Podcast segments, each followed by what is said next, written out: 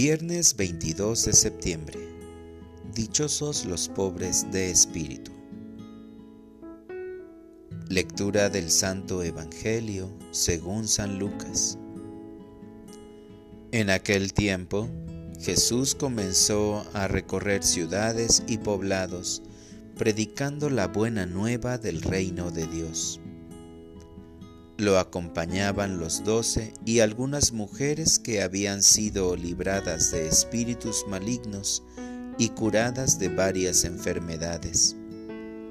Entre ellas iban María, llamada Magdalena, de la que habían salido siete demonios, Juana, mujer de Cusa, el administrador de Herodes, Susana y otras muchas que los ayudaban con sus propios bienes. Palabra del Señor. Oración de la mañana. El corazón tierno es fervoroso. Mi buen Dios, alabado y glorificado seas por siempre la creación entera canta tus maravillas, pues realizaste tu plan salvífico con el fin de que nadie experimentara la soledad ni la muerte. Por eso le diste una compañera a Adán. El Evangelio de hoy nos habla acerca de la importancia de las mujeres en la misión de Jesús. En el tiempo del Maestro, no se entendía muy bien la presencia de la mujer en la sociedad ni en las cosas de la religión. Sin embargo, Cristo les da un lugar importante dentro de la obra evangelizadora.